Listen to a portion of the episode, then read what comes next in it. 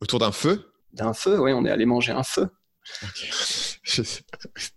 Excuse-moi, j'ai eu, un bug. Je dis, on, c'est autour, d'un feu de camp. on a fait griller des saucisses. je sais pas. Salut et bienvenue dans ce premier épisode du podcast Jams. Aujourd'hui, j'accueille Stan Leloup de la chaîne Marketing Mania. Marketing Mania, c'est une chaîne YouTube avec un peu plus de 300 000 abonnés dans laquelle Stan fait des analyses marketing. Donc typiquement, il prend des exemples, il décortique des situations en tout genre et il explique les ressorts psychologiques qui sont derrière. Donc Stan a aussi un podcast qui s'appelle Marketing Mania, tout simplement. Et de manière plus récente, il est l'auteur du livre Votre empire dans un sac à dos, dont on va parler dans cette interview. Juste avant de lancer l'interview, si vous me découvrez avec ce podcast, je m'appelle Sylvain Boutry, je suis vendeur sur Amazon FBA depuis 4 ans et j'ai monté en 2017 en parallèle l'agence Amazon Jams. Donc avec Jams, on accompagne des marques et des entrepreneurs sur Amazon, on les aide à se lancer et à y développer leur vente. Donc vous trouverez plus d'infos sur jams.fr. Et pour rester informé de l'actu de la vente sur Amazon, pour recevoir des conseils en tout genre, mais aussi pour ne pas rater les futurs épisodes du podcast, je vous invite à rejoindre la newsletter Jams à l'adresse jams.fr email. Donc ça s'appelle jamz.fr slash email. Sans plus de suspense, on lance l'interview. Je vous souhaite une bonne écoute de cet épisode avec Stan Leloup de la chaîne Marketing Mania. Ma première question, c'est finalement, bon, toi, de, par euh, ton activité donc sur Marketing Mania, mais aussi bah, ta, vie perso, tu côtoies beaucoup d'entrepreneurs et on parle d'entrepreneurs qui sont parfois très très avancés, euh, mais aussi des, débutants, euh, des parfaits débutants, voire des, personnes qui ne sont pas encore entrepreneurs et qui souhaiteraient le, devenir. et donc ma première question, c'est est-ce qu'il y a des traits de personnalité qui permettent de, détecter un, bon entrepreneur ou un, entrepreneur qui va réussir? Moi, il y, a, vraiment cette capacité à pouvoir euh, passer à l'action, y compris à petite échelle, et à pouvoir builder des choses qui va faire une grosse différence. Et j'ai rencontré pas mal de monde dans, ma vie, notamment, il y avait, il y avait un truc très intéressant que j'avais fait pendant une période, c'était quand j'étais pas encore très connu sur YouTube, j'avais fait des dîners à Paris avec mes abonnés, en fait. C'était une époque où je pouvais euh, encore euh, mmh. voilà, faire des dîners avec les gens, et donc je faisais des dîners avec six personnes d'un coup, et j'avais dû en faire peut-être 8, 10 dîners, tu vois. Donc j'avais rencontré une soixantaine de personnes, dans des dîners et, beaucoup de ces personnes évidemment euh, c'était à Paris donc c'était beaucoup de gens qui débutaient qui se lançaient etc j'ai rencontré des gens qui, qui étaient vraiment à zéro des gens qui étaient étudiants des gens qui étaient en train de lancer leur premier business etc et il y a pas mal de gens que j'ai rencontrés à ces dîners qui ont vraiment percé en fait. Et je me suis aperçu que quand je rencontrais les gens je savais déjà qui allait percer et qui allait pas percer en fait. Et ça c'était totalement indépendant de leur idée parce que souvent ils n'ont pas percé nécessairement avec l'idée qu'ils m'avaient présentée à l'origine parce que souvent, quand tu es totalement débutant, ton idée, elle tient pas forcément la route. Soit tu, tu es sur une idée un peu trop complexe, où il n'y a pas vraiment de demande, où tu t'es un peu trop monté le cerveau. Soit tu es sur une idée euh, trop concurrentielle, tu vois, parce que tu as vu ce qui marchait sur Internet et tu veux faire la même chose, mais ça marche pas. Donc l'idée n'est pas aussi importante que ça. Mais par contre, il y avait des gens qui étaient en mode, OK, euh, moi, je vais faire ci, je vais faire ça. Et en fait, ces gens-là, par exemple, ils vont faire un follow-up avec moi. Tu vois, c'est genre un gars, je le vois, je, je, lui dis, bah tiens, tu, tu, veux monter ta chaîne YouTube, tu veux, tu veux vendre des formations tu devrais faire ci, tu devrais faire ça, je donne quelques conseils. Le truc, c'est que dans 80% des temps, les gens, je, leur donne des conseils, j'entends plus jamais parler, quoi, et je sais même pas s'ils les ont appliqués. C'est un gars, 45 jours plus tard, il fait, OK, ça fait exactement 45 jours qu'on s'est rencontrés, voilà ce que j'ai appliqué dans tes conseils et voilà les résultats. 90 jours plus tard, le mec me renvoie un email en disant, voilà, ça fait 90 jours, tu m'avais conseillé de faire un plan de 90 jours, donc mon premier plan est terminé. D'ailleurs, son plan, il a commencé genre le lendemain du, jour où je l'ai rencontré, tu vois, il n'a pas passé trois semaines à faire un plan, il s'est mis directement à passer à l'action. Et c'est souvent ces personnes-là, et tu vois, c'est pas juste passer l'action rapidement, mais c'est aussi être capable de partir sur un projet sans surintellectualiser le truc. Moi, c'est notamment une faiblesse que j'avais quand j'ai commencé, je pense. C'était de, chercher des plans trop compliqués, de chercher des trucs en 52 étapes. Alors qu'en fait, aujourd'hui, ce qu'il faut juste, c'est de te lancer.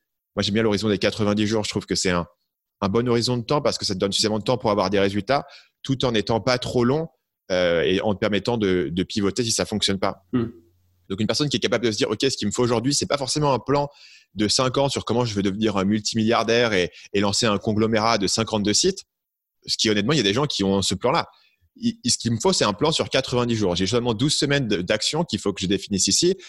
Et à partir du moment où tu pars sur un plan de 90 jours, c'est assez simple en fait de définir les actions. C'est-à-dire que le gars qui veut lancer sa chaîne YouTube, bah, sur 90 jours, essaye de faire une ou deux vidéos par semaine euh, et essaye de voir si tu arrives à avoir un peu de, trafic sur tes vidéos. Parce que si tes vidéos décollent pas, il faudra peut-être renégocier, tu vois, le truc. Mhm.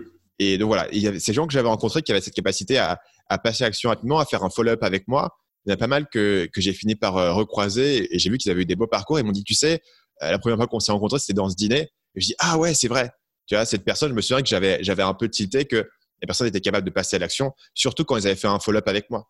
Parce que ça, très peu de gens le font en fait. Simplement le fait de dire, OK, j'ai pris tes conseils il y a X temps, je les ai implémentés, voilà ce que ça a donné. C'est vachement intéressant en fait et c'est assez gratifiant pour quelqu'un comme moi. Bien et assez peu de gens le font. Mmh.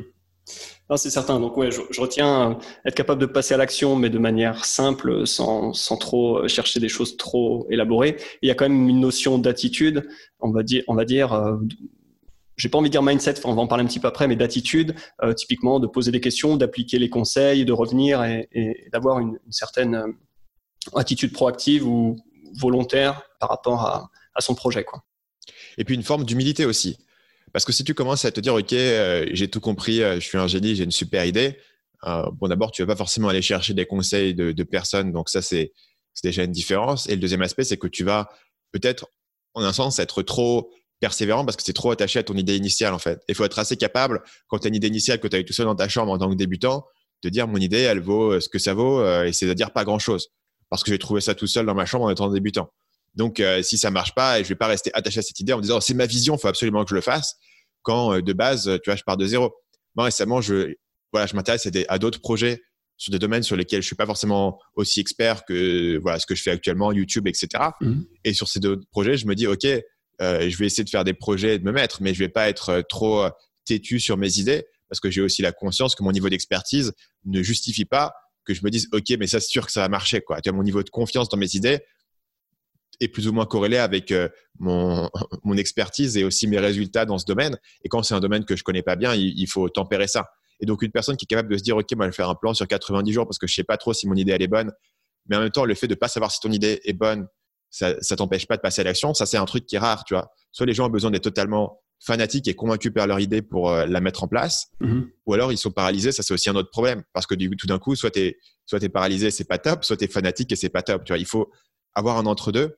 Et les gens qui arrivent à avoir cet entre-deux, à la fois une flexibilité, une humilité, une capacité, malgré ça, à passer à l'action sans avoir de certitude, finalement, ils s'en tirent bien. Parce que même si ta première idée fonctionne pas, si tu fais un truc de 90 jours et que tous les 80 jours, tu testes une nouvelle idée, tôt ou tard, tu vas trouver un truc qui commence à, donner des résultats qui sont prometteurs. Oui, je, te rejoins sur le, plan de 90 jours qui permet du coup de se, réorienter de manière euh, périodique.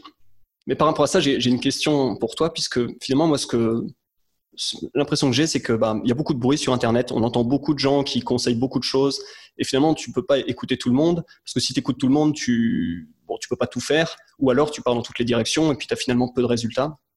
Euh, donc il y, a beaucoup de bruit sur Internet, beaucoup d'input, et finalement ça, peut être euh, un problème plus qu'une fantastique opportunité. Quel conseil tu donnerais à quelqu'un par rapport à ça? Comment tu résoudrais cette question d'avoir trop de bruit, trop d'input? Est-ce que c'est euh, limiter ses sources et suivre que Stan Leloup et suivre sa méthode parce qu'on fait confiance à un expert et, on, a confiance en son, approche parce qu'on y croit, parce qu'on a vu les preuves de, sa réussite, etc.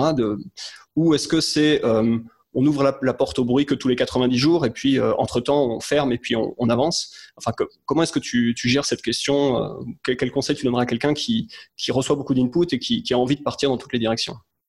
Le conseil que, je donne aux gens, c'est de, c'est OK de rester ouvert sur tes inputs avoir des inputs très variés et très random, mais il faut être assez focus sur ton output en fait.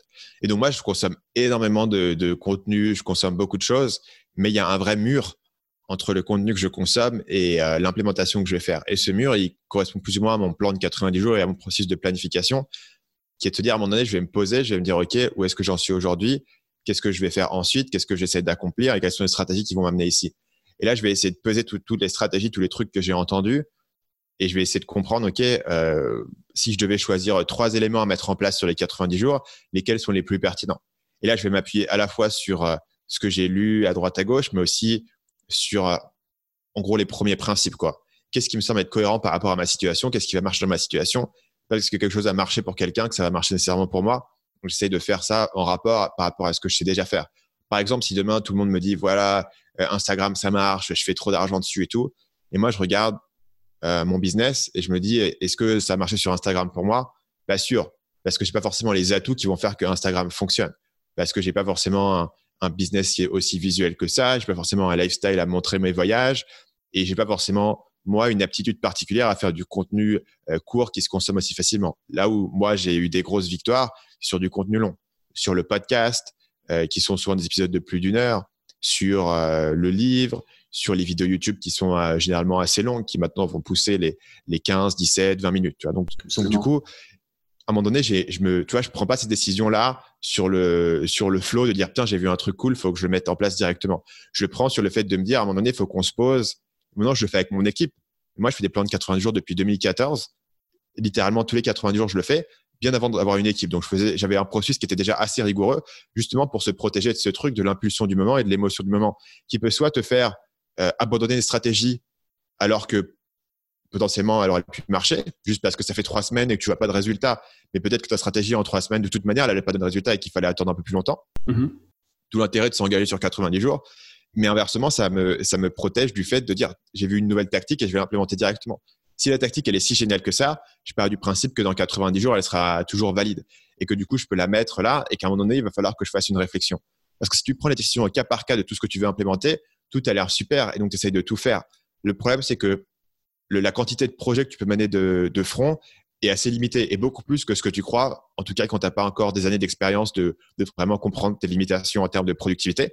Et du coup, ça t'empêche de faire un choix stratégique. Parce que tu peux pas décider entre le chemin A et le chemin B, tu essaies de faire les deux en même temps et du coup, tu fais aucun des deux bien. Et le fait d'avoir un truc un peu rigoureux de planification où tu vas prendre une journée euh, ou alors une demi-journée, mais tu vas prendre 3-4 heures à te dire, OK, je vais faire tout le bilan de ce que j'ai fait pendant le, trimestre dernier, ce qui a marché, ce qui n'a pas marché, ce que je vais continuer à faire, ce que je vais arrêter de faire, ce que je peux rajouter. Et euh, quand tu vas rajouter des trucs, tu vas te dire, OK, il y a trois trucs sexy qu'on m'a dit, je peux pas faire les trois en même temps. Laquelle est le plus pertinent par rapport à ma situation, par rapport à mon business, par rapport aux choses que j'ai vues qui marchaient par le passé? Et le fait d'avoir ce processus rigoureux-là te force en fait à te sortir un peu de, de cette émotion et de ce FOMO et de se dire, putain, j'ai vu telle personne faisait ça, telle personne faisait ça.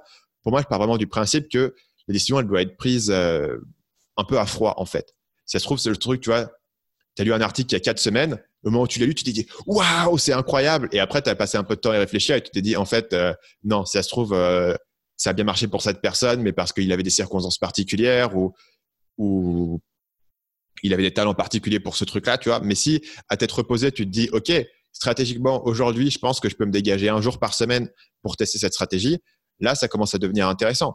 Ça marche ou ça marche pas sur 90 jours, mais au moins, ces décisions-là, tu les auras prises euh, à tête reposée. ça te permet de continuer à consommer, tu as beaucoup de contenu, beaucoup d'input. Ça ne veut pas dire que tu vas suivre tous les conseils qu'on te donne, mais ça, en fait, ça nourrit, si tu veux, ton, tes modèles mentaux de fond, de comprendre, OK, c'est ça qui existe aujourd'hui, c'est ça qui marche pour différentes personnes, et tu commences à te construire un, modèle de ce qui fonctionne et aussi des différents business et des différentes personnalités. Et c'est important de comprendre aussi qui a les mêmes talents que toi, qui a des talents qui sont différents du tien, euh, qu'est-ce que tu vas aimer faire, qu'est-ce que tu vas pas aimer faire, tu as, parce qu'il y a plein de stratégies marketing qui correspondent pas à toutes les personnalités. Et donc, si tu te lances dedans, mais tiens, ça, ça demande aussi une vraie réflexion sur qui tu es, ce que tu fais, ta situation. Absolument. Euh, c'est ce que je retiens. Donc, euh, chercher à filtrer. On peut avoir beaucoup d'input, mais il faut filtrer au niveau de l'output et voir. Donc, le plan de 90 jours et le fait de, ouais, comme tu le dis, quelque chose, une, excellente idée peut attendre la fin du, la fin des 90 jours, la fin du trimestre pour être implémentée ou au moins réfléchie.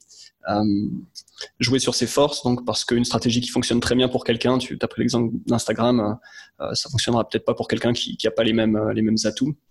finalement, ouais, c'est exercer une forme de patience et, avoir confiance en sa stratégie ou en sa réflexion en, début de plan de 90 jours et puis la garder tout, tout, au long. Très bien. Alors, la question suivante, c'est par rapport aux, compétences. Parce que j'ai l'impression que par rapport à d'autres euh, personnes qui parlent du marketing sur Internet, d'autres formateurs euh, marketing, tu parles un peu moins de mindset, d'inner game, euh, tu vois, de ce qui se passe dans la tête, de croire en soi, etc.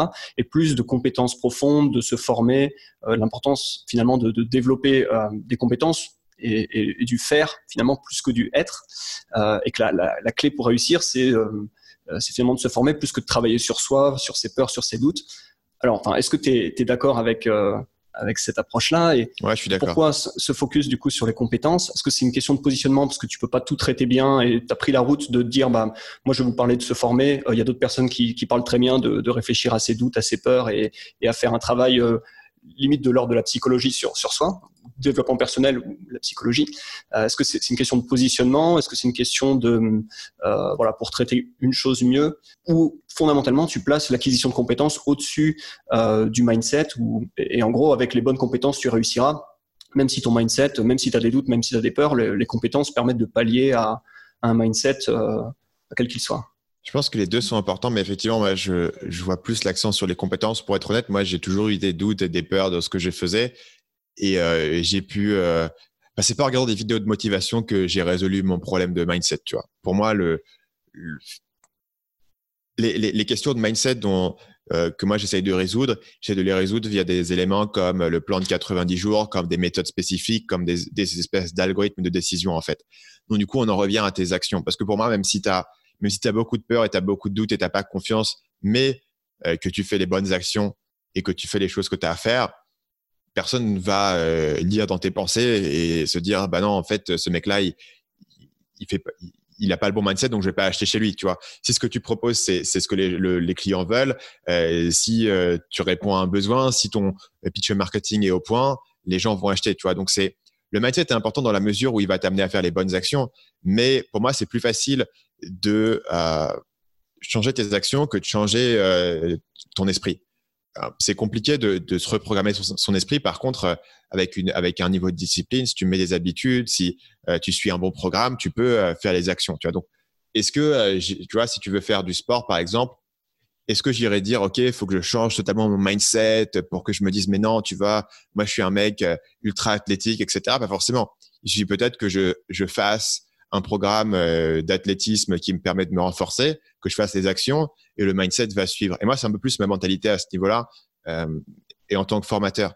Donc, je me dis, c'est beaucoup plus facile pour toi de mettre en place un plan de 90 jours et de faire le plan de 90 jours euh, voilà, pendant trois mois que de changer ton mindset et de devenir super positif et optimiste, etc. Moi, je me considère pas comme quelqu'un de particulièrement optimiste, euh, particulièrement euh, motivé en général. Voilà mais je fais les bonnes actions, j'ai mon plan, j'ai ma structure, ça fonctionne, tu vois. Et pour moi, le, la clé, quand je me dis en ce moment je suis pas assez productif, par exemple, la clé c'est jamais de me dire, ok, il faut que je plonge dans mon esprit pour comprendre la raison. Tu vois, je vais me dire, ok, il faut que je comprenne sur mes systèmes euh, ce qui merde. Bah tiens, je me lève, je me lève pas assez tôt, euh, je prends trop de temps au déjeuner, euh, j'ai commencé, je me suis remis à, à des vidéos YouTube pendant la journée alors que en fait je devrais le faire que le soir.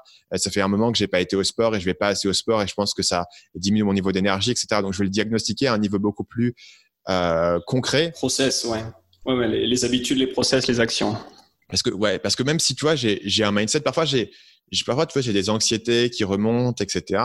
Mais je je sais pas comment travailler sur mon mindset pour que ces anxiétés elles disparaissent, tu vois. Par contre, je sais que si tous les matins, euh, je vais faire, je vais marcher et je prends le soleil pendant une demi-heure et je fais une petite marche de mon quartier comme un pépé, je sais que ça le résout, tu vois. Donc, c'est pour ça que je travaille beaucoup plus sur les systèmes de routine et d'habitude et d'action plutôt que directement sur le mindset. Pas parce que le mindset n'est pas important, mais parce que je pense que globalement, c'est beaucoup plus difficile de, l'affecter, de le changer de cette manière et que la meilleure manière de le changer, en fait, c'est de changer tes actions et le mindset, il va suivre au bout d'un moment. Ouais, donc le mindset, c'est une conséquence des, actions. Et on va dire que la, euh, la confiance en soi ou le, fait que les doutes ou les peurs s'estompent un peu quand même, c'est une conséquence bah, de, l'action, des premiers, des premiers succès qu'on peut avoir, de, du fait d'avancer et de sentir bah, qu'on fait quelque chose. Et ouais, ah, c'est ça qui, qui, joue sur le, le, mental. Quoi. On va maintenant passer à la partie 2 de cette interview dans laquelle on va parler de ton livre, donc qui est sorti euh, euh, fin janvier, Votre Empire dans un sac à dos. et l'idée, c'est de parler du, faire une sorte de débrief du, du lancement mais avant, donc, euh, bah, tu t'en as quand même parlé publiquement. Écrire un livre, euh, ça prend énormément de temps. C'est un process de, longue haleine. Donc, qu'est-ce qui a été finalement le, plus dur pour toi, maintenant que tout est terminé, euh, dans, l'écriture et le, lancement du livre Qu'est-ce qui, qu'est-ce qui a été le plus difficile? Au niveau de l'écriture, j'ai beaucoup lutté sur des problèmes de structure. Euh, j'ai parlé dans une vidéo YouTube que j'avais postée sur ma chaîne qui s'appelait Pourquoi écrire un livre prend aussi longtemps? De la vision que j'avais pour le livre et d'en faire quelque chose qui soit pas juste une compilation de conseils, quelque chose qui a une vraie structure narrative, qui, est dans, qui puisse se lire quasiment comme un roman, euh, qui te propulse du début à la fin. Mais en même temps, évidemment, je voulais euh, donner tout un tas de concepts euh, marketing, notamment de concepts psychologiques. Donc l'action, c'était comment est-ce que je fais pour structurer tout ça pour que tout soit intéressant à lire et pour qu'il y ait la bonne, si tu veux, le bon équilibre entre je te donne un concept, je te donne des exemples pour ce concept, je t'explique comment mettre en application ce concept, je te donne un peu de storytelling sur ma vie et mon expérience pour que tu comprennes d'où je viens et ce que je raconte et, d'où vient mon, mon argument, si tu veux. Mm-hmm comment est-ce que j'équilibre tous ces éléments? Comment est-ce que je les structure pour que ça soit pas juste un, enchaînement de trucs un peu disparates, ou que ce soit pas juste une suite de conseils ou un espèce de, guide, tu vois, pratique avec les 119 euh, tactiques euh, indispensables du marketeur? Comment est-ce que ça transcende les tactiques individuelles? Et ça, c'est quelque chose que je fais aussi dans mes, par exemple, dans une page de vente ou dans une vidéo YouTube. Mais j'ai réalisé que plus euh, le contenu que tu produis est long, plus ces éléments de structure, en fait, ils augmentent de manière exponentielle parce que euh, il faut que tu aies les choses au bon endroit, il faut que le rythme soit bon sur une longue période, il faut que tu puisses équilibrer les différents niveaux de, contenu, tu vois, les, exemples, les illustrations, mais aussi les concepts, les aspects théoriques.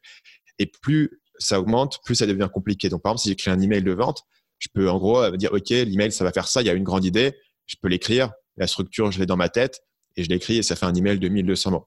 Si j'écris une vidéo, c'est un peu plus long, il faut que je fasse un plan qui est écrit, mais grosso modo, si je passe 20 euh, minutes à réfléchir, le plan de la vidéo, je le trouve et il est à peu près tout fait une fois que je l'ai trouvé. Je comprends la structure et je suis capable de visualiser dans ma tête à quoi va ressembler la vidéo sur la base du plan. Et je peux réaliser dans, ma tête si la vidéo elle est trop longue, s'il y a des parties qui sont trop légères, s'il manque des exemples.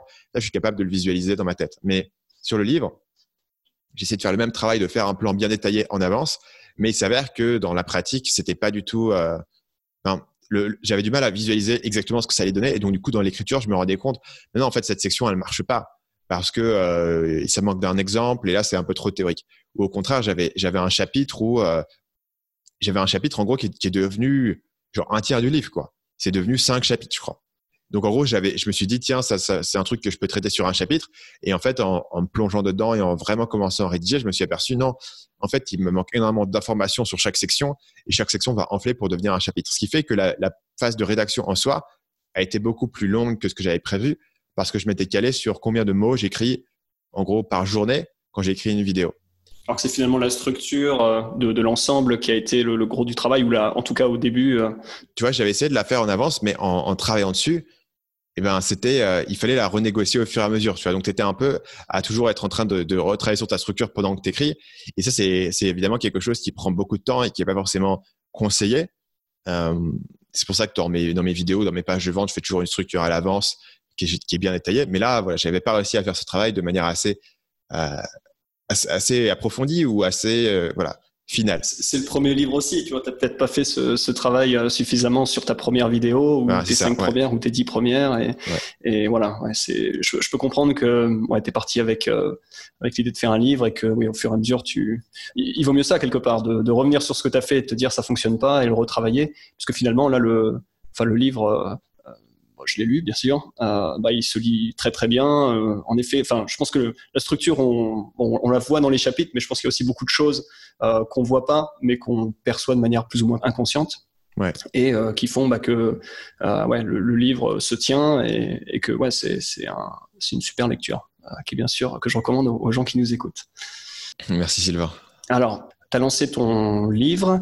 Quelque part, je pense que tu as, vu ce lancement, le lancement d'un livre comme un projet marketing, un projet de communication en soi, et j'imagine que c'était un projet important. Avec tous les efforts que tu mets dans l'écriture, tu veux que le lancement euh, euh, et l'accueil soient, à la hauteur. Maintenant que le lancement est globalement terminé, quelles leçons tu, tu retiens euh, du lancement?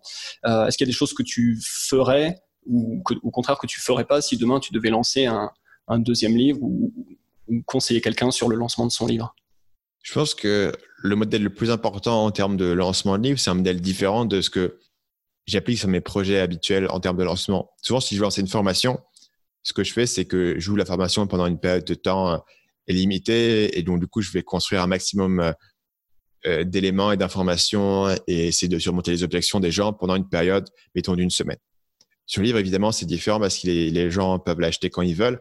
Et surtout, pour moi, le livre, il, il allait vraiment fonctionner non pas sur la promotion que moi j'allais faire, mais sur le bouche-oreille de long terme. Et mon objectif sur ce livre, euh, c'est de me dire, je veux que ce livre devienne un, classique de la vente et du marketing. Donc, quand tu demandes aux gens, c'est quoi les 5 ou 10 livres à lire pour monter un business aujourd'hui, plutôt que mon livre, il soit dedans. Donc, c'est vraiment un objectif euh, au niveau du bouche-oreille, au niveau de la maintenance.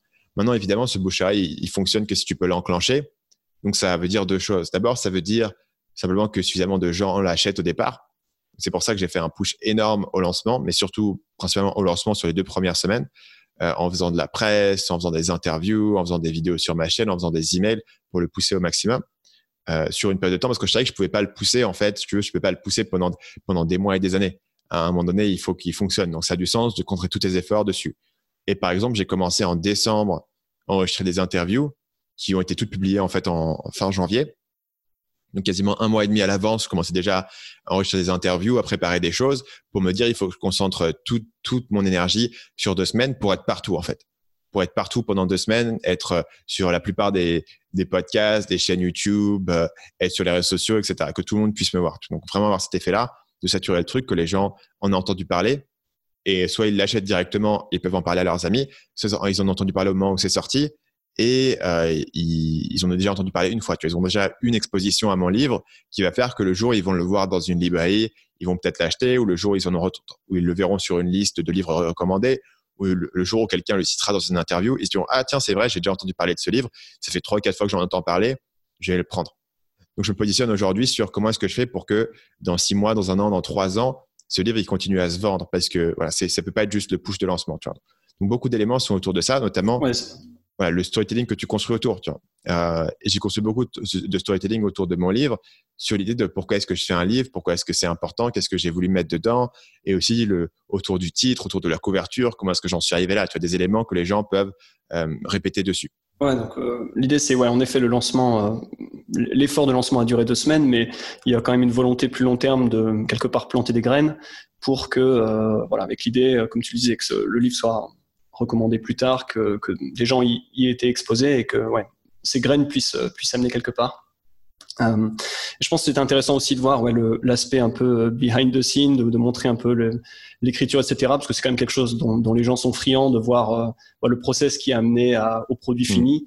Et je, je, pense que c'est une tendance quelque part peut-être en, en, marketing de, euh, des entreprises qui, qui, communiquent de plus en plus sur euh, bah, voilà notre lieu de travail, voilà voilà qui on est, voilà voilà comment ça se passe parce que mm. voilà je pense que les gens sont, sont, intéressés et puis on aime bien avoir euh, ouais, l'histoire derrière derrière l'histoire quelque part l'histoire derrière le produit dans ce cas-là tu vois j'ai fait une vidéo de 37 minutes sur comment j'ai écrit mon livre et euh, le, notamment le process en termes de structure en termes de storytelling qui m'a amené à, à, faire la à faire le livre donc quand tu regardé une vidéo de 37 minutes sur comment j'ai écrit la structure du livre tu as envie de voir ce que ça donne derrière tu as envie de voir le résultat et d'avoir le livre tu vois. et tu as, aussi une part de euh, d'appartenance en fait à ce projet où tu as suivi un peu le truc au fil du temps, tu as vu comment j'ai fait, je t'ai parlé un peu de mes de mes challenges euh, derrière les coulisses, je t'ai expliqué pourquoi c'était aussi dur de l'écrire, pourquoi ça m'a pris aussi longtemps, euh, pourquoi j'ai mis autant d'efforts. Donc c'est pas juste un, un livre que tu as vu tout fini et, et qui a une distance, tu vois, tu as été un peu dedans, donc tu as une appartenance, tu dis tiens moi j'ai vu comment le gars il l'a fait et ça fait un moment que je le suis et donc euh, ce livre j'ai envie qu'il fonctionne bien aussi parce que je me sens presque impliqué dans ce projet parce que j'ai vu comment il y a des coulisses de comment ça a été monté. Ouais, quelque part, tu as fait le trailer le plus long de l'histoire, quoi, avec 37 minutes. C'est le record. Euh, J'avais ouais, prévu de faire un trailer, trailer, mais finalement, je l'ai, je l'ai jeté à la poubelle. Il était pas, il était pas top. Et du coup, j'ai fait, euh, ouais, j'ai, j'ai fait ça. Et j'avais une autre vidéo sur le lancement du livre en soi. Et je pense que j'en aurais une, tu vois, sur genre le, le débrief de, du marketing ou un truc comme ça. Euh, parce que beaucoup de ces éléments-là dont j'ai parlé dans pas mal d'interviews de comment est-ce que je choisis le titre, la couverture, ça je ne l'avais pas mis encore sur ma chaîne. Donc je pense que je ferai aussi une vidéo à, ce niveau-là. Donc j'aurai une espèce de trilogie de vidéos. En gros, euh, la vidéo sur l'écriture, la vidéo au moment du lancement euh, et la vidéo euh, débrief qui feront un peu derrière des coulisses du projet. Et une des, une des meilleures manières de vendre un livre comme le mien, bah, évidemment, c'est de créer du contenu autour euh, du projet et comprendre et euh, se t'en servir de ça pour, pour expliquer aux gens comment tu l'as mené. Parce que c'est fondamentalement c'est intéressant les gens sont curieux de, le voir. Ce qui apporte plus de valeur simplement que de dire acheter mon livre tu vois. Là les gens ont appris comment est-ce qu'ils pouvaient écrire leur propre livre ou écrire leur propre contenu.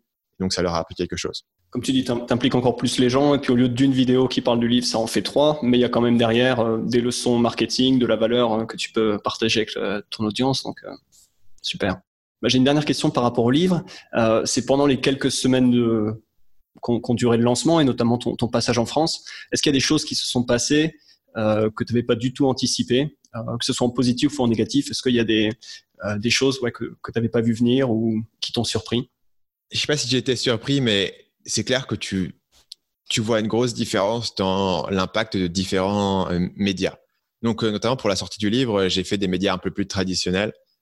Et en un sens, dans mon fort intérieur, je savais que ça, ça n'avait pas un sens qui était énorme. Après, tu as un côté un peu de te dire, euh, ça se trouve, si je passe sur BFM une fois, je commence à dire pendant trois ans sur ma page de vente vue sur BFM, tu vois. Même si je me dis, passer sur BFM, ça va pas vendre de livres. Donc, pas sur BFM, ça n'a aucun impact mesurable sur la vente de livres. Là où passer sur la chaîne YouTube euh, d'un YouTuber, euh, d'un coup, ça te fait un pic de vente, quoi. Et euh, le canal qui a le plus vendu, évidemment, c'est ma propre liste email. Mais ça, c'est pas du tout surprenant. Donc, du coup, tu vois vraiment l'impact de différents trucs. Et pour moi, je suis venu en France pour faire la promotion, mais en un sens, c'était presque une opération de bonne volonté par rapport à mon éditeur aussi. Euh, et par rapport à juste, voilà, globalement, de me dire que je le ferais. Mais ça, par contre, je le referai pas. Parce que pour moi, c'était pas euh, la semaine que j'ai passée à faire des médias en France. Euh, j'aurais mieux fait passer cette semaine à faire soit plus d'interviews sur des podcasts, des chaînes YouTube qui ont peut-être moins d'audience, mais qui vont avoir beaucoup plus d'impact sur mon marché cible. Ou alors simplement bah, faire une vidéo pour le promouvoir ou faire un truc un peu différent pour promouvoir le livre ça aurait été mieux utilisé. Tu vois, je pense que l'aura qu'ont les grands médias, elle est un peu euh, sur surhypée. Et donc, il y a un sens où c'est pas mal d'être passé une fois sur BFM pour dire euh, vu sur BFM TV, mais euh, je le referai pas forcément. Tu vois. Ça, je pense que c'est un peu. De toute façon, il n'y a pas de macaron vu deux fois sur BFM TV, donc une fois que tu l'as. Ouais, ça pas besoin de revenir. Mais ouais, ok, très bien. Moi, j'imagine que le, fait quand même de rencontrer des, des, gens de ton audience, parce que tu vois, tu dis que tu as 300 000 abonnés, je pense qu'on a parfois tendance à oublier, tu vois, c'est pareil sur Amazon, que derrière chaque commande, bah, il y a un humain. Et euh, le fait de 300 000 humains, euh, bon, tu les as jamais vus dans une seule pièce. Et bon, je pense que tu n'as pas croisé 300 000 personnes, mais j'imagine que le, fait de voir quand même bah, que tu, tes vidéos, ton travail impactent euh, énormément de gens. Et je pense que ça doit quand même être le côté gratifiant d'un voyage en France. Du coup, il y, a, deux trucs qui étaient bien dans le voyage en France. Le premier, c'était euh, des, podcasts, comme j'ai fait le podcast Génération Do It Yourself avec Mathieu Stéphanie. Ce type de podcast euh, euh, vont vraiment driver des ventes, ils vont vraiment driver de, l'audience, etc. c'est beaucoup plus que BFM, ce genre de podcast où le mec il enregistre dans ses bureaux, il fait, il, fait, une bonne audience et ça a un gros impact. Le truc le mieux que j'ai fait en France, c'est la conférence de lancement du livre. J'ai invité les gens qui avaient soit qui étaient clients de mes formations soit qui avaient précommandé le livre à venir à une, conférence. Il y avait que 200 places, mais c'était totalement rempli. Donc, euh, c'est 200 personnes qui sont parmi les plus grands fans de Marketing Mania qui sont là pour venir me voir, pour me faire signer leur livre et pour me poser leurs questions et pour discuter. Ça, c'était génial parce qu'il y avait toute mon audience qui était, enfin, toute mon audience, toute mon équipe, pardon, qui était là, euh, qui avait fait, qui était, c'était aux alentours des fêtes, donc tout le monde était en France et j'ai fait venir tout le monde à Paris pour euh, rencontrer aussi les clients. Il y avait beaucoup de mes clients de longue date.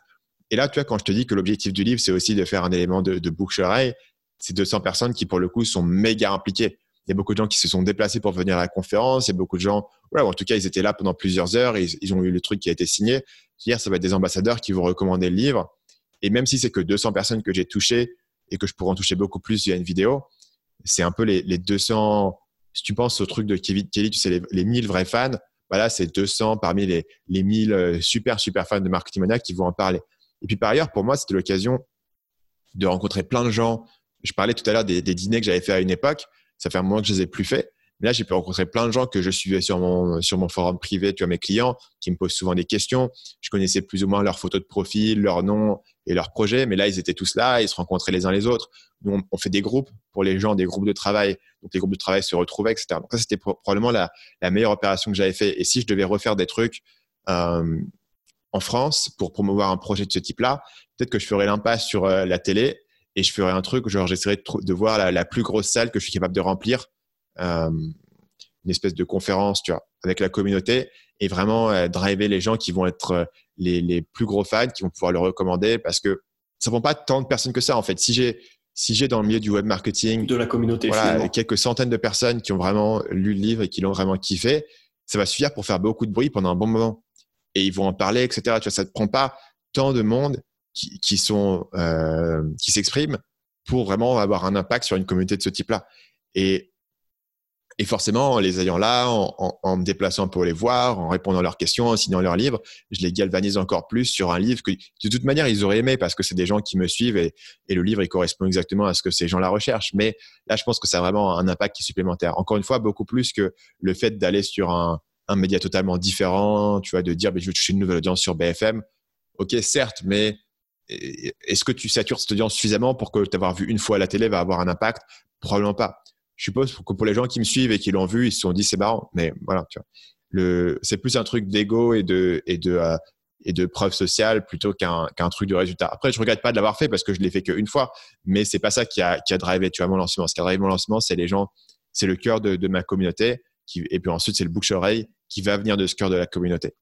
Ouais, et puis euh, on va dire ton, ton étiquette internet euh, qui fait que tu, tu fonctionnes mieux dans l'écosystème internet plus que dans un, écosystème euh, traditionnel, même si ce, livre c'est un, un pied dans dans un, autre monde et hors, hors internet.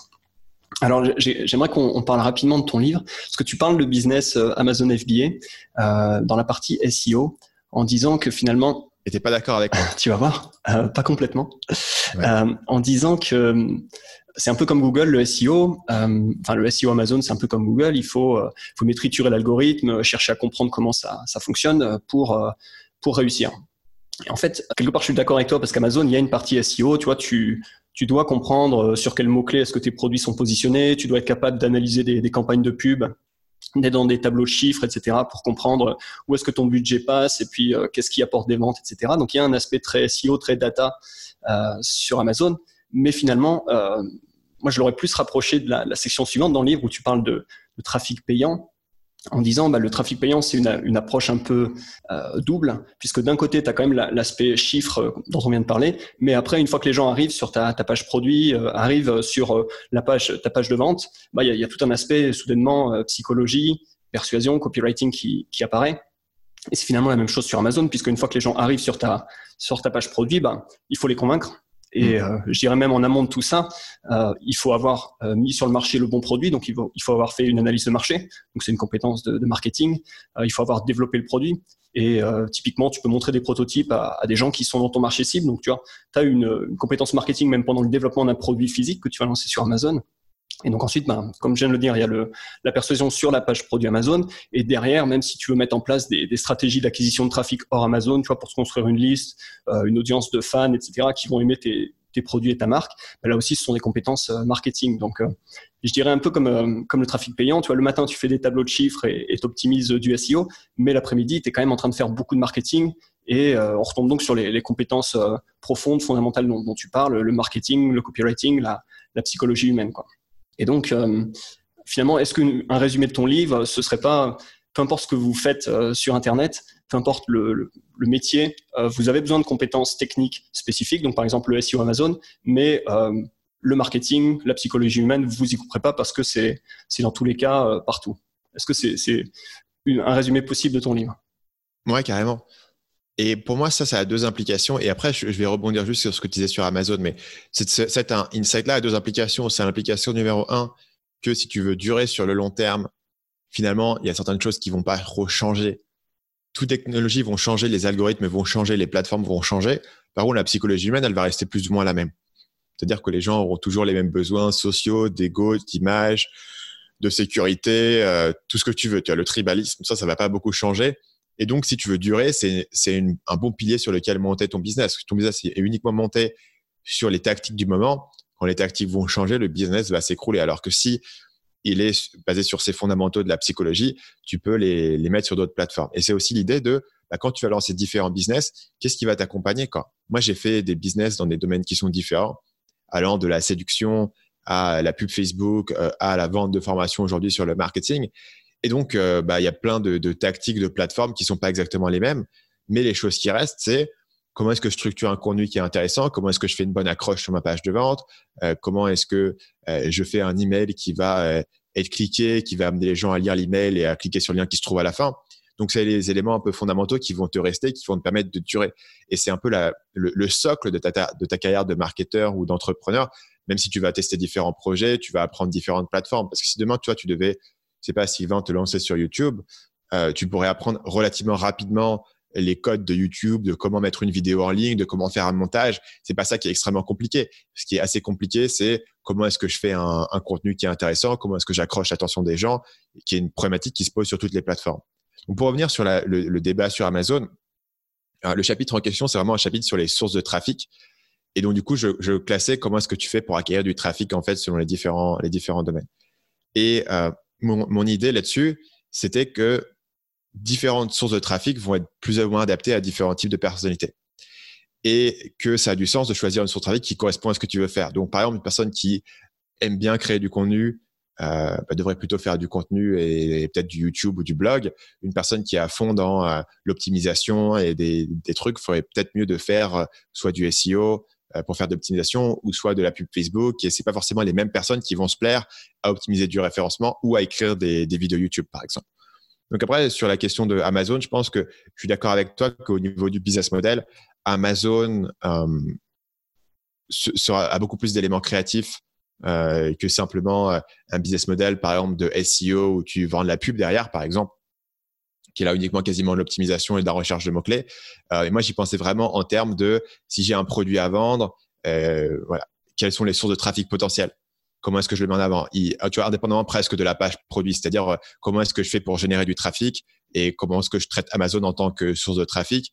Et dans ce cas-là, je le considérais plus comme, comme, tu vois, imagine tu fais du e-commerce tu fais du e-commerce, tu fais du, SEO pour euh, promouvoir ton produit sur Google, tu fais du SEO pour promouvoir ton produit sur Amazon. Pour moi, les deux rentrent un peu dans la même catégorie en termes de, en termes de, personnalité, en termes de méthodologie. Même si c'est vrai que si tu prends le, business plus général, euh, ça demande plus de compétences que simplement la compétence d'acquisition de trafic, parce que tu as la compétence aussi de, marketing, de copywriting et de persuasion. Donc, je peux voir en quoi ici, euh, finalement, Amazon pourrait se trouver dans les deux catégories la différence que je mettais sur vraiment le côté, le côté trafic payant, c'est que bah, tous ces côtés d'accroche et de, et de copywriting interviennent directement dans la source de trafic et pas uniquement sur la page de vente. Il faut le faire remonter d'un cran euh, plus haut sur le créatif. Mais je pense qu'après, ça, c'est une, une, distinction qui est.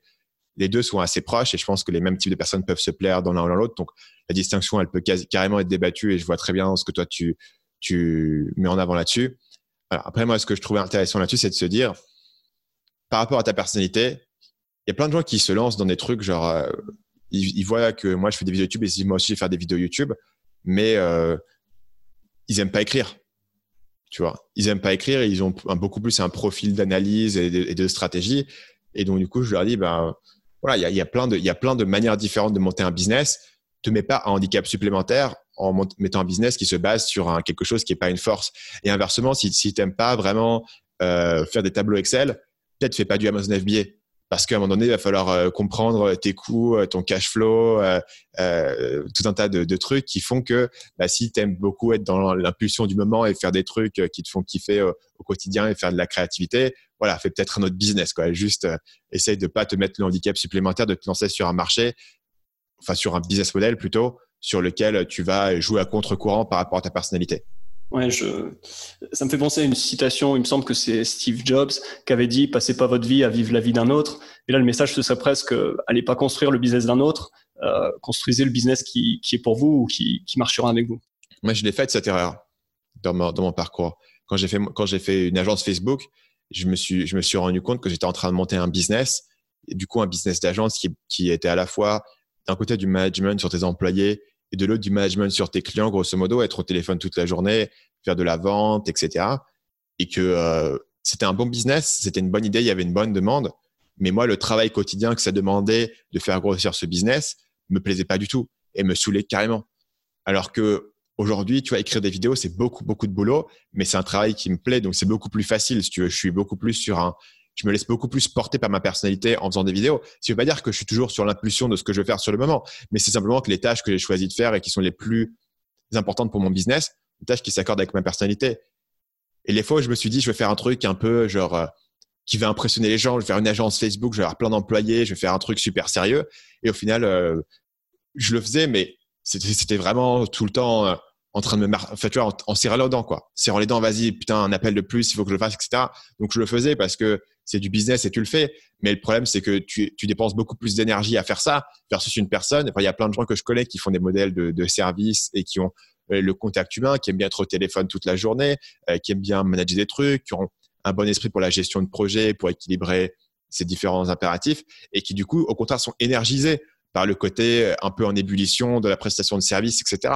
Donc, indépendamment de si l'idée elle est bonne ou pas, si l'idée elle est pas bonne pour toi, tu, tu vas beaucoup plus souffrir que nécessaire.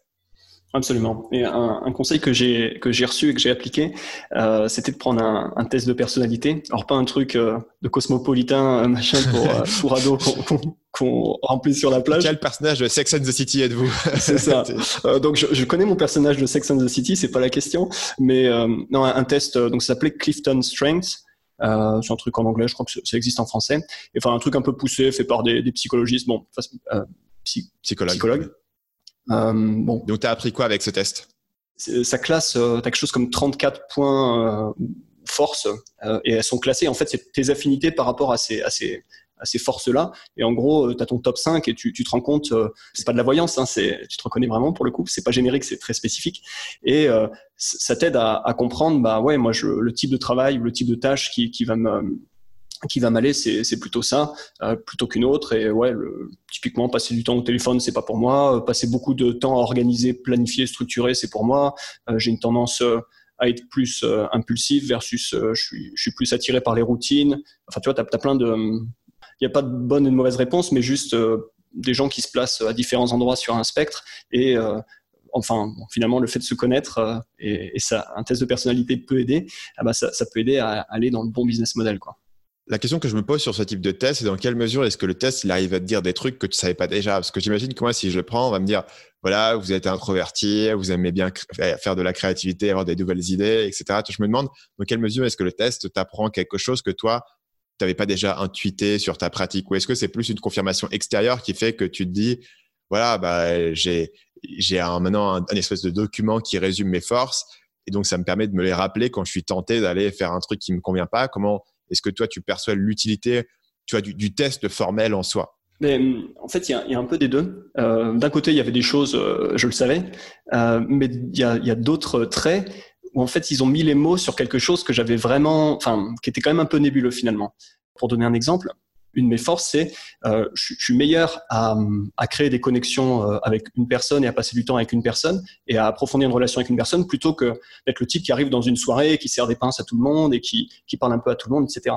Et enfin, je prends l'exemple de la soirée parce que je me suis rendu compte, j'avais passé le test, je sais pas, un vendredi et que j'étais sorti le jeudi soir et, finalement j'avais passé toute la toute la soirée quasiment à parler avec une personne. Il y avait pas mal de gens qui étaient venus, que j'avais à peine capté, parce que je donnais toute mon attention à une seule personne, parce qu'on allait dans, dans cette conversation. Et, et finalement, tu vois, j'aurais pas vraiment mis les mots comme ça sur le sur le trait de personnalité, mais le, le, test a, a permis bah, de, bah, de, se rendre compte. Donc je pense qu'il y, y, a un peu des deux, des banalités, mais aussi mm. des, des choses euh, euh, voilà qui, qui, peuvent un peu préciser ta pensée par rapport à toi-même. Et je dirais euh, dans ton cas, tu es entrepreneur depuis longtemps et je pense que toutes ces questions, quelles sont mes forces, etc., tu te les poses, tu te les ai posées depuis longtemps et tu as des réponses.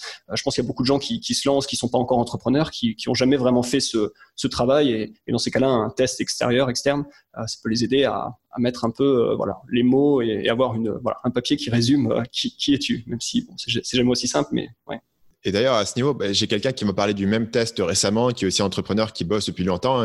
J'étais surpris aussi qu'il en dise autant de bien. Euh, parce que moi, euh, bah, du coup, celui-là, je l'ai pas fait en partie, donc peut-être que je devrais le faire et que j'apprendrai des choses. Euh, la seule expérience que j'avais, c'était genre le MBTI, qui est fondamentalement pas inintéressant, mais c'est suffisamment vague pour que tu te dises, OK, INTJ, j'en fais quoi Tu vois, c'est pas, pas si euh, euh, applicable que ça, fondamentalement, je trouve. Ah, du coup, c'est intéressant le retour que tu as sur celui-là, qui est le, du coup le Clifton Strength Finder, c'est ça? Oui, absolument. Euh, j'avais le même a priori sur les, tests de personnalité. J'avais pareil fait euh, des, des, MBTI. Celui-là est volontairement, euh, enfin, il est construit pour être assez actionnable. Hmm. Il va assez en, en profondeur de, derrière chaque axe et il te file des ressources pour aller plus loin, pour creuser. donc c'est c'est quand même intéressant.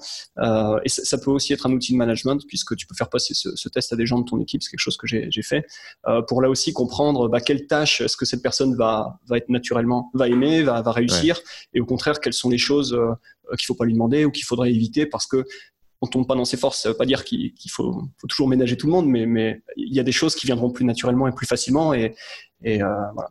J'utilise l'équipe comme une transition parce que l'idée c'est de parler maintenant euh, de ta trajectoire, ta trajectoire pardon, et euh, notamment ta trajectoire de euh, entrepreneur solo à entrepreneur chef d'équipe à la tête d'une équipe de cinq personnes actuellement. On s'est rencontrés en 2017 à Saigon, si tu te souviens, autour d'un feu. à ce moment-là, tu, tu, faisais des vidéos YouTube dans une, une sorte de cabine téléphonique. Autour d'un feu? D'un feu. Oui, on est allé manger un feu. Excuse-moi, j'ai eu, eu, un bug. Je dis, on, on s'est autour d'un feu, de camp. on a fait griller des saucisses. je suis batte. oui, oui, ok. Donc, autour d'un soupe. un bol de soupe. Une soupe de nouilles vietnamienne. Délicieux d'ailleurs. Ouais, bah ouais. Euh, en face du, du, coworking où tu bossais à l'époque, euh, en face de, de, ce coworking dans lequel il y avait une sorte de cabine téléphonique avec de la mousse sur les murs, dans lequel tu enregistrais tes vidéos. Euh, donc à ce moment-là, euh, tu étais solo, euh, tu n'avais pas de personne à temps plein. J'imagine que tu travaillais avec des, des freelances, mais globalement, tu étais, étais, solo, c'est bien ça Yes. D'accord. On s'est revu euh, l'année d'après, début 2018. Alors c'était pendant une conférence euh, d'entrepreneurs à Saigon, encore une fois le DCX. Et en fait, cette conférence, euh, on t'y a à peine vu, si je me souviens bien. En tout cas, on s'est on s'est vu euh, juste à la fin le dimanche. Et euh, tu m'expliquais que tu étais en plein lancement et que tu tu passais, euh, avais passé quelque chose comme 10 heures la veille à, à, répondre à des emails, à toutes les questions que tu avais pu avoir. Hmm. bon, bien sûr, c'est important pour pour driver des, des ventes et euh, mais finalement, en gros, euh, t'explosais parce que c'était, euh, je pouvais même pas aller à une conférence le dimanche, enfin samedi dimanche, si je me rappelle bien, parce que tu étais complètement pris par par ces, ces, emails, ce lancement. Est-ce que c'est c'est à ce moment-là, c'est le genre de, choses qui la goutte d'eau qui a fait déborder le vase et, qui t'a fait te dire il faut que j'arrête d'être solo, il faut que je prenne le risque entre guillemets ou, il, est, grand temps que je, commence à construire mon équipe? Parce que c'est à ce moment-là que ça ça, des, enfin, ça fait clic? C'est exactement le moment déclencheur. En fait, j'avais déjà des freelances, j'avais, je, pense que j'avais environ trois freelances qui bossaient avec moi, un assistant un peu à tout faire, qui, qui mettait des vidéos en ligne, des trucs comme ça, et deux personnes qui faisaient le montage. Une personne sur la vidéo une personne sur l'audio. Mais euh, là, on parle d'un lancement. Moi, je vais vendre des, des formations. Là, c'est un programme sur un an qui peut monter jusqu'à 2000 euros. Euh, voilà, quand les gens ont une question sur ce truc, moi, je vais leur faire une réponse. Je vais leur faire une vraie réponse. Je vais passer un quart d'heure à comprendre leur situation, à leur donner des conseils, à leur faire une réponse en profondeur. Ce que j'ai toujours fait et ce que, ce que on continue encore aujourd'hui à faire. Le problème, c'est que, euh, si tu veux, au départ, j'avais euh, quelques milliers de personnes qui me suivaient, puis quelques dizaines de milliers, puis une centaine de milliers. Il y a un certain point, en gros, sur ces lancements qui étaient en janvier 2018, c'est tout début de l'année 2018. Donc, je crois que le lancement a ouvert le 1er janvier.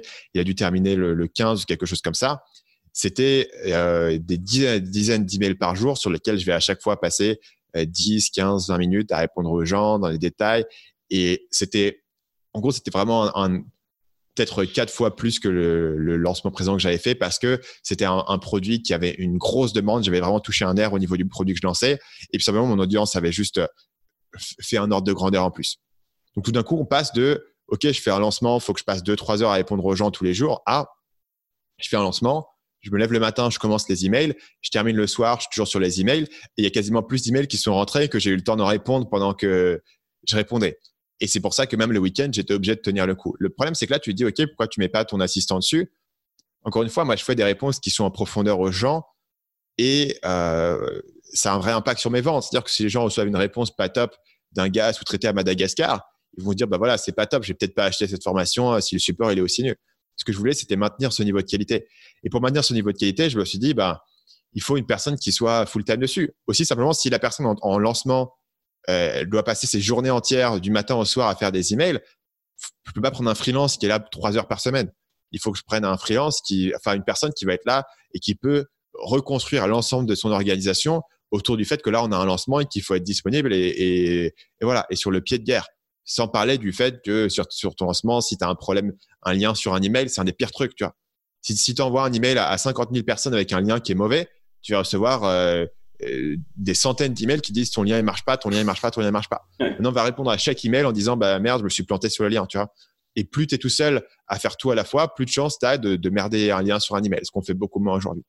Donc, pour toutes ces raisons, je me dis, il faut une personne à plein temps. Il faut qu'il y ait une personne qui soit là, que je puisse former, qui a tout le contexte sur Marketing Mania, qui est capable de faire des réponses qui sont aussi bien que les, miennes et qui est capable de mettre en place des projets un peu plus compliqués que ce que je peux filer à un freelance. Par exemple, un des éléments qu'on a fait quand Paul, qui était la première personne que j'ai recruté peu après ça, un des premiers projets que je lui ai confié, c'était le système des groupes de travail. Donc voilà la problématique. J'ai des centaines et des centaines de personnes qui sont rentrées dans mon, dans mon, dans mon forum privé à la suite de mon lancement. Et j'ai envie de faire un système de mastermind. Donc des groupes de cinq personnes qui peuvent interagir entre eux et avancer ensemble. Le problème, c'est comment est-ce que tu fais pour matcher les gens sur des groupes de cinq personnes? Est-ce que tu les matches par domaine d'affinité? Ils sont tous dans la nutrition, donc je les mets ensemble. Est-ce que tu les matches par niveau euh, d'avancement? Ils sont tous débutants, donc je les mets ensemble. Est-ce que tu les matches par centre d'intérêt? Ils font tous du YouTube, donc je les mets ensemble. Est-ce que, au contraire, tu ne mets pas ensemble des gens parce qu'ils sont tous dans la nutrition et sont concurrents, donc il ne faut pas que je les mette ensemble parce qu'ils vont peut-être pas se faire confiance, etc. Est-ce que tu mets des gens qui sont complémentaires? Est-ce que tu mets un copywriter avec un designer? Ou est-ce que tu mets tous les copywriters ensemble? Plein, plein de questions qui sont pas évidentes à répondre. A priori, je peux pas être là et faire une procédure en disant voilà la procédure qu'on va suivre pour matcher les groupes. Qu'est-ce qui se passe si dans un groupe ils s'entendent pas? Qu'est-ce qui se passe si ça n'arrive pas à trouver un horaire en commun? Qu'est-ce qui se passe s'il y a une personne dans le groupe qui n'est pas là aux appels? Qu'est-ce qui se passe si une personne dans le groupe euh, envie de, de, quitter le groupe pour faire un autre groupe Tu vois, il y a plein, plein, plein de cas de figure.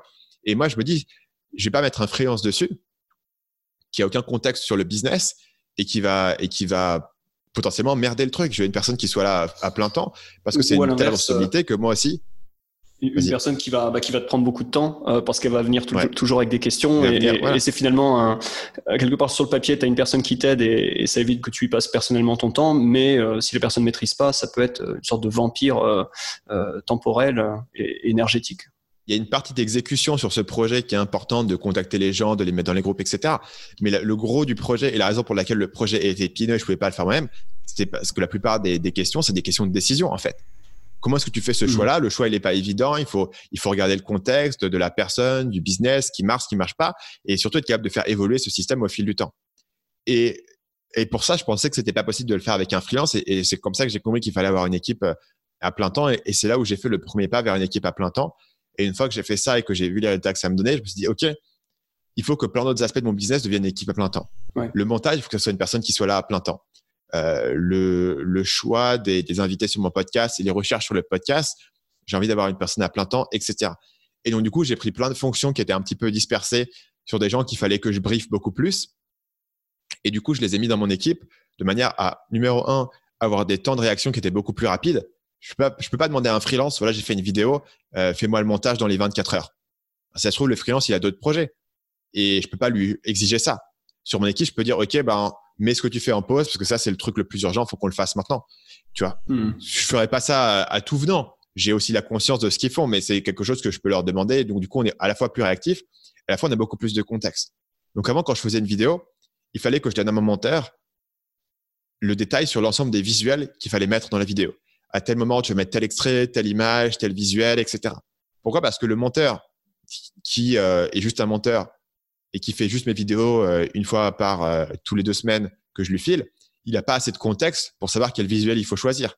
Alors que la personne qui est travaillé à full time chez Marketing Mania, qui est dans toutes mes réunions, qui a accès à tous mes fichiers de back-end, euh, qui a, a, vu toutes mes vidéos, qui a suivi toutes mes formations, qui a un contexte marketing qui est énorme, il est capable de prendre la majorité de ses décisions sans que je lui dise quoi faire. Tu vois Donc cet élément de contexte et de capacité à prendre des décisions, c'était vraiment la, prochaine frontière pour moi. Et c'est ça qui m'a fait euh, penser que je voulais euh, avoir des gens qui étaient vraiment dans mon équipe plutôt que des freelances, avoir des gens qui puissent.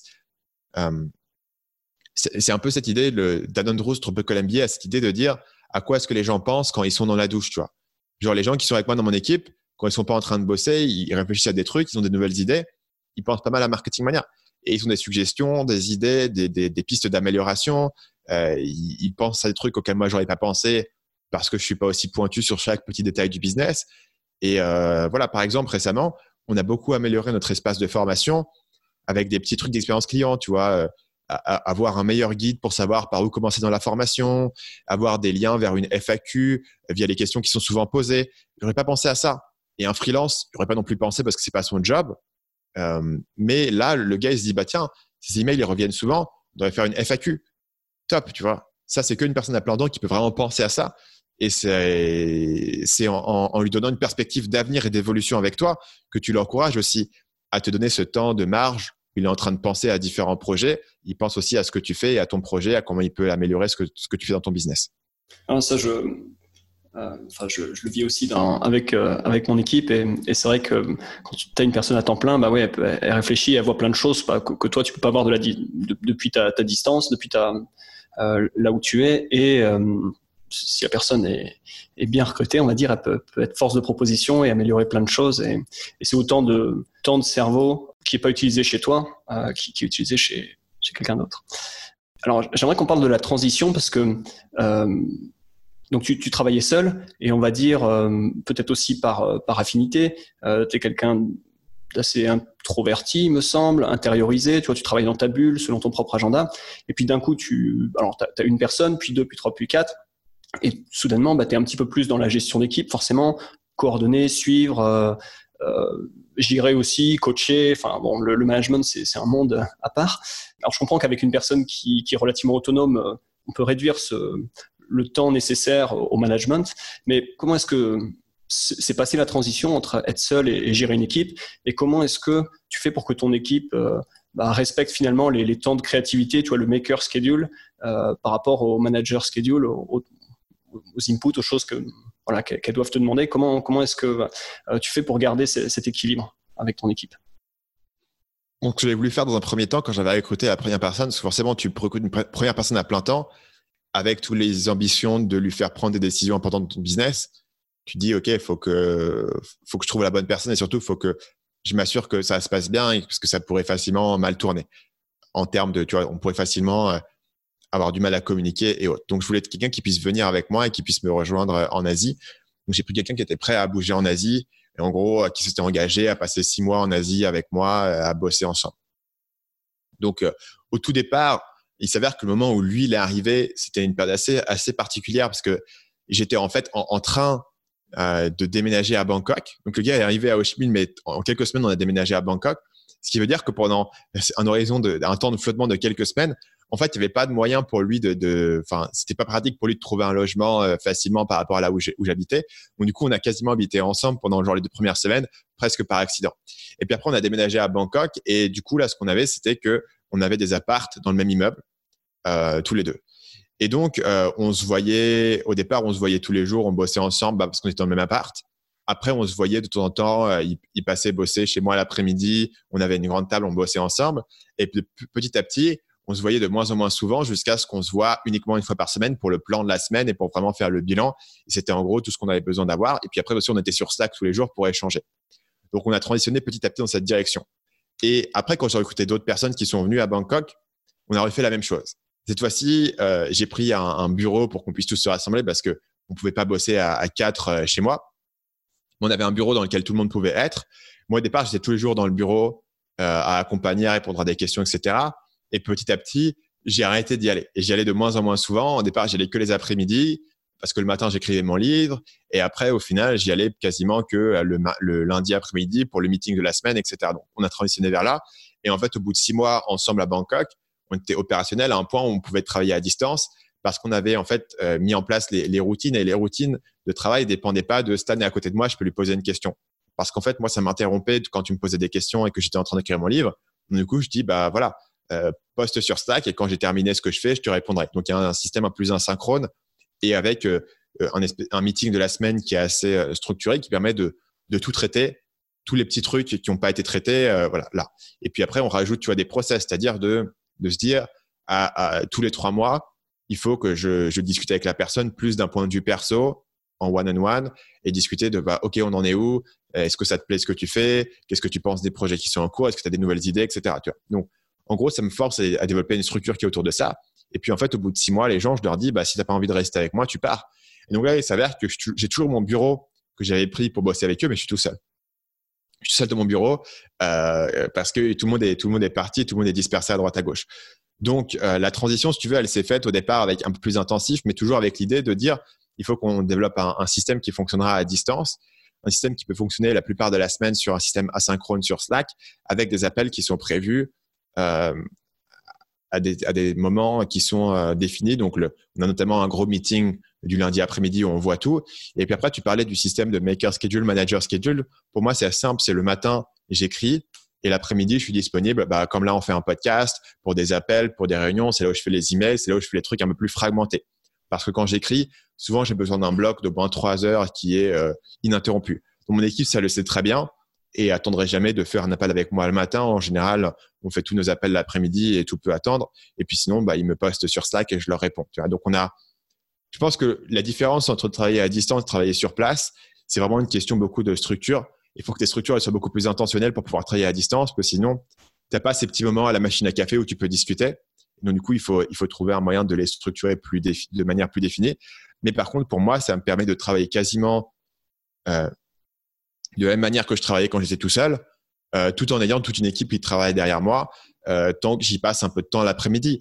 Mais le temps j'y passe l'après-midi, avant, j'y passais aussi à répondre des emails, à, à, mettre des pages en ligne, etc. Donc, de toute manière, en termes de temps, ça s'équilibre et euh, c'est pas une interruption sur mon temps de création du matin qui reste relativement sacro-saint. D'accord. Une dernière question avant la, la, dernière, la toute dernière question. Euh, quel est ton plus grand défi en ce moment pour Marketing Mania ou pour 2020 Qu'est-ce qui, qu'est-ce qui est ambitieux, qui représente un défi pour toi ou pour vous en tant qu'équipe? Donc, euh, je pense que j'ai vraiment, un défi en termes de, management, en termes de structure, en termes d'équipe, euh, qui, est, le suivant c'est que dans la plupart des business, mettons, tu vois, si tu fais un business de Amazon FBA, par exemple, euh, tu vas, au départ, tu vas tout faire et puis petit à petit, tu vas recruter des gens pour te remplacer. Et toi, tu vas pouvoir monter en gamme et remplacer les tâches que tu faisais pour toi, monter en gamme et être vraiment euh boss de, cette équipe et pouvoir avoir une vision qui est plus large. Moi, dans mon cas, le, le, cœur de ce qui drive aujourd'hui mon business, c'est la création de contenu sur YouTube, sur le podcast, euh, la, la création de tunnels de vente et la création de formation qui dépend de moi et qui dépendra toujours de moi. C'est-à-dire que j'ai fait la croix sur l'idée de dire je vais déléguer la création de contenu, je vais déléguer les vidéos. Pour moi, ça n'a pas de sens euh, par rapport à mon business à moi. Ça a du sens pour beaucoup de gens évidemment, mais par rapport à moi, ça n'a pas de sens. Ce qui veut dire que comment est-ce que je fais pour continuer à développer mon business s'il y, a, des tâches et au final les tâches qui prennent le plus de temps aujourd'hui qui peuvent pas être déléguées? Et pour moi, c'est vraiment un défi de comment est-ce que je fais pour développer une équipe qui est de très très haute qualité et qui a une grande autonomie et qui est capable de mener des projets quasiment en autonomie avec un input de ma part qui est euh, minimal. Donc, je voudrais aujourd'hui euh, voilà, développer des projets qui sont annexes à Marketing Mania, préférence qui font évidemment levier sur les actifs que j'ai, c'est-à-dire bah, mon audience euh, de 300 000 personnes, euh, mon réseau d'entrepreneurs que je connais, les compétences que j'ai développées. Potentiellement, un actif auquel on ne pense pas, c'est que ces talents-là, je peux vraiment les trouver dans ma liste. Des, des, gens euh, jeunes, ambitieux, qui, sont, qui ont les dents longues, qui, sont prêts à bosser et euh, qui se forment et qui apprennent et qui ont la tête bien faite. Dans mon audience, j'en ai plein qui rêvent de travailler avec moi. Et donc, du coup, je peux aussi recruter des gens relativement facilement. Donc, la question, c'est comment est-ce que je fais pour petit à petit transitionner mon équipe actuelle vers de plus en plus d'autonomie pour qu'ils puissent gérer des projets qui sont plus ou moins annexes à Marketing Mania en parallèle, euh, tout en les remplaçant avec de nouvelles personnes en, développant l'équipe. Aujourd'hui, euh, l'équipe n'a pas encore eu assez de longévité, si tu veux, pour faire ce, travail-là, même si de plus en plus, on commence à avoir des projets annexes, euh, on va bosser sur des éléments. Moi, je suis pas impliqué au quotidien parce que je sais que sur le cœur du business, le cœur de ce qui génère aujourd'hui mon chiffre, je vais continuer à m'en occuper. Donc, si je veux développer des projets qui sont annexes et je veux continuer à pouvoir monter des projets, il faut que j'ai des gens en fait de confiance où je puisse leur dire, bah voilà, tu vas monter ce truc et je te fais confiance pour prendre les bonnes décisions parce que moi, je peux pas être dedans au quotidien à cause de ma création de contenu que j'ai pas envie de lâcher. Et donc, c'est un, défi de management qui est un petit peu différent parce que c'est pas juste une histoire de, tu vois, de procédure ou simplement de trouver les bonnes personnes, mais c'est aussi de, de, coacher les gens à un niveau où ils sont presque capables de mener le projet à bien eux-mêmes. Donc, le deuxième défi, c'est que si les gens sont prêts à mener le projet à bien euh, quasiment en solo avec relativement peu d'input de ma part, qu'est-ce qui fait qu'ils ont envie de continuer avec moi et pas monter leur propre projet? Comment est-ce que je fais pour continuer à, à les motiver? Comment est-ce que je, leur donne un intéressement dans la boîte? Comment est-ce que je leur donne la vision de ce qu'on peut construire ensemble, mais beaucoup plus grande que ce que tu peux construire tout seul? Comment est-ce que je leur donne l'idée qu'il y a un bénéfice à faire partie de la communauté Marketing Mania et de cet environnement, tu vois? Donc, c'est vraiment là-dessus que je réfléchis. Comment décentraliser les décisions de plus en plus? On a déjà fait des bonnes choses, mais ça reste des éléments qui sont centrés sur Marketing Mania. Aujourd'hui, on n'a pas des business qui sont totalement annexes à Marketing Mania sur lesquels moi, j'ai pas une expertise. Parce que si j'ai pas d'expertise, quelqu'un d'autre doit l'avoir. Et voilà, c'est ça le défi. Comment est-ce que je fais pour monter des projets quand au final j'ai n'ai pas de temps à mettre dessus et mon temps je peux pas le dégager aussi facilement que ça? Hmm. Je comprends. Super. Ben, c'est vrai que par rapport à la, euh, il y a un des thèmes du livre, c'est l'effet de levier. Et c'est vrai que le fait d'être aujourd'hui dans, dans l'équipe Marketing Mania, bah, ça permet quand même d'avoir, euh, d'accéder à un levier énorme, euh, une liste email, un, une image de marque. Par rapport à un entrepreneur qui se lance, bah, tu, tu pars avec beaucoup d'assets et avec beaucoup plus d'élan. Et, et, voilà, j'imagine que l'effet de levier est fort pour, pour quelqu'un de ton équipe, euh, pour lui donner envie de rester. Ouais. Mais de notre côté, il faut qu'on puisse capitaliser dessus. Tu vois, il y a plein d'opportunités qu'on pourrait faire avec notre liste, mais pour capitaliser dessus, il faudrait mettre un effort significatif pour monter le projet. Et aujourd'hui, il y a plein de trucs qu'on pourrait faire qu'on fait pas parce que moi, je me dis, ben non, je vais pas mettre un truc en plus à gérer, euh, c'est trop compliqué. Je le ferai uniquement si je, peux mettre une personne dessus et avoir les yeux fermés, lui faire confiance. Tu vois. Et ça demande euh, forcément, euh, tu vois, de d'avoir formé les gens pendant longtemps, d'avoir travaillé avec eux pendant longtemps. Et ça, c'est ce qu'on est en train de faire avec mon équipe. Et je pense que sur l'année à venir, on va encore aller encore plus profond. Euh, parce que même si mon équipe, elle a commencé en 2018, au final, euh, la plus, enfin, les, il y en a trois qui sont arrivés sur cette année, en fait, euh, sur, en 2019. Et, ça, et le dernier est rentré en septembre. Donc la dernière personne que j'ai là, il est rentré, tu vois, en finale qu'il y a quelques mois. Donc je pense qu'il va, il, faut, il me faut au moins un an, un an et demi pour former quelqu'un à un niveau où je me dis, ok, voilà le projet, on va en discuter ensemble deux, trois heures, mais après, euh, je vais te laisser courir avec. Tu vois, c'est vraiment un, certain niveau de, confiance et de compétence qu'il faut avoir. Et ça, je pense que c'est pas facile, mais je pense qu'on peut y arriver. Donc, c'est un peu le, défi que je me suis mis en termes de management et en termes d'équipe, et plus largement en termes de business. Parce que, si tu veux, pour moi, continuer à grossir ma chaîne YouTube et, mon business de formation, c'est du boulot, mais je connais les recettes. Je sais ce qui marche sur YouTube, je, je sais comment fonctionne ce business. J'ai un input qui est assez prévisible de je fais des formations, je les lance, je fais des vidéos YouTube, ça fait du trafic. Tu vois, c'est un input qui est assez prévisible. C'est du boulot, mais ça, je, je, connais. Là où le défi est plus compliqué, c'est euh, bah, comment est-ce que euh, je lance une prestation de service, un logiciel, euh, un truc de, je sais pas, j'avais des idées de faire genre de racheter des business, etc. Tu vois, ça, c'est, c'est beaucoup, beaucoup plus compliqué en termes de, de recettes qu'il faut que je trouve parce que ça, je sais pas comment faire. J'ai pas les recettes, j'ai pas les techniques qui vont me, permettre de monter ce genre de projet. Ouais. Et forcément, ça prend du temps ouais, de, de te former ou d'apprendre les, ouais, les recettes dans un autre, un autre domaine. Ok, eh bien, super. Écoute, dernière question euh, avant de clore l'interview. Euh, si tu pouvais revenir dans le temps et dire à ton toi d'il y a juste un an, un an, euh, d'arrêter de faire une chose. C'est pas euh, ton toi il y a 20 ans, c'est ton toi d'il y a un an. Okay. Qu'est-ce que tu lui dirais? Euh, arrêter de faire une chose. Donc, il y a un an, on était en février 2019. Je pense que j'étais en train euh, de commencer à bosser sur mon livre. Euh, Qu'est-ce que j'aurais pu arrêter à ce moment-là? Bah, Je pense que le livre aurait pu sortir plus tôt euh, si j'avais été moins, si j'avais été plus réaliste sur la durée d'écriture. J'ai parlé tout à l'heure de, des difficultés que j'avais eues en termes de structure qui ont ralenti la durée. Honnêtement, la, la planification que j'avais faite sur l'écriture était vraiment, c'était une erreur de dire j'ai pris le, le, le, le, cas idéal en gros. Tu vois, j'ai pris le meilleur scénario et je me suis dit ok, c'est ça qui va se passer. Et j'ai pas pris en compte le fait de dire ok, c'est quoi le scénario optimiste, le scénario moyen et le scénario pessimiste. Et je pense que si j'avais fait plus ce travail-là, euh, j'aurais été plus réaliste sur la planification. Et je pense que finalement, j'aurais pu sortir le livre plus vite parce que j'aurais bloqué plus de temps. Parce que j'avais bloqué que six semaines pour écrire le livre.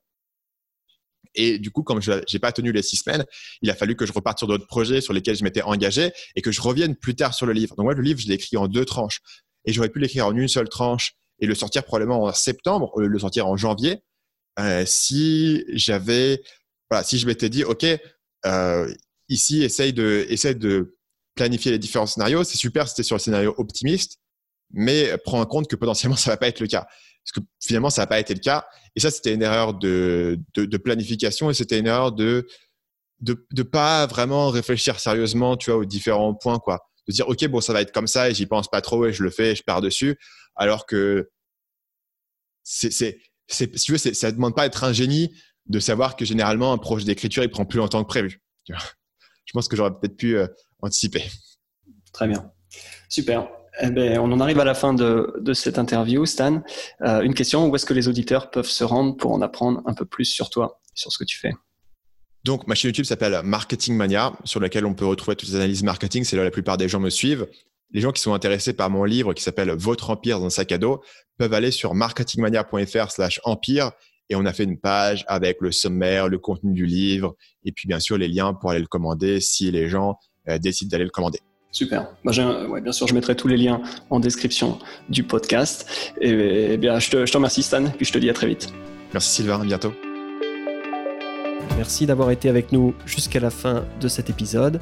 Avant de terminer, j'ai trois choses à vous dire. Donc, la première, n'oubliez pas de vous abonner au podcast. Donc, ça peut se faire au travers d'Apple Podcast, anciennement iTunes, Google Podcast ou l'application de podcast que vous utilisez. Comme ça, vous serez sûr de ne manquer aucun futur épisode. Deuxième chose, vous trouverez tous les liens qui ont été mentionnés dans cet épisode à l'adresse suivante jams.fr slash podcast. Donc ça s'appelle jamz.fr slash podcast. Troisième et dernière chose, pour rester informé de l'actu de la vente sur Amazon, pour recevoir des conseils, des stratégies sur ce qui marche actuellement, mais aussi ne pas rater les futurs épisodes du podcast, je vous invite à rejoindre la newsletter Jams à l'adresse jamz.fr slash email. Je répète, jamz.fr slash email. Sur ce, merci encore et à très vite.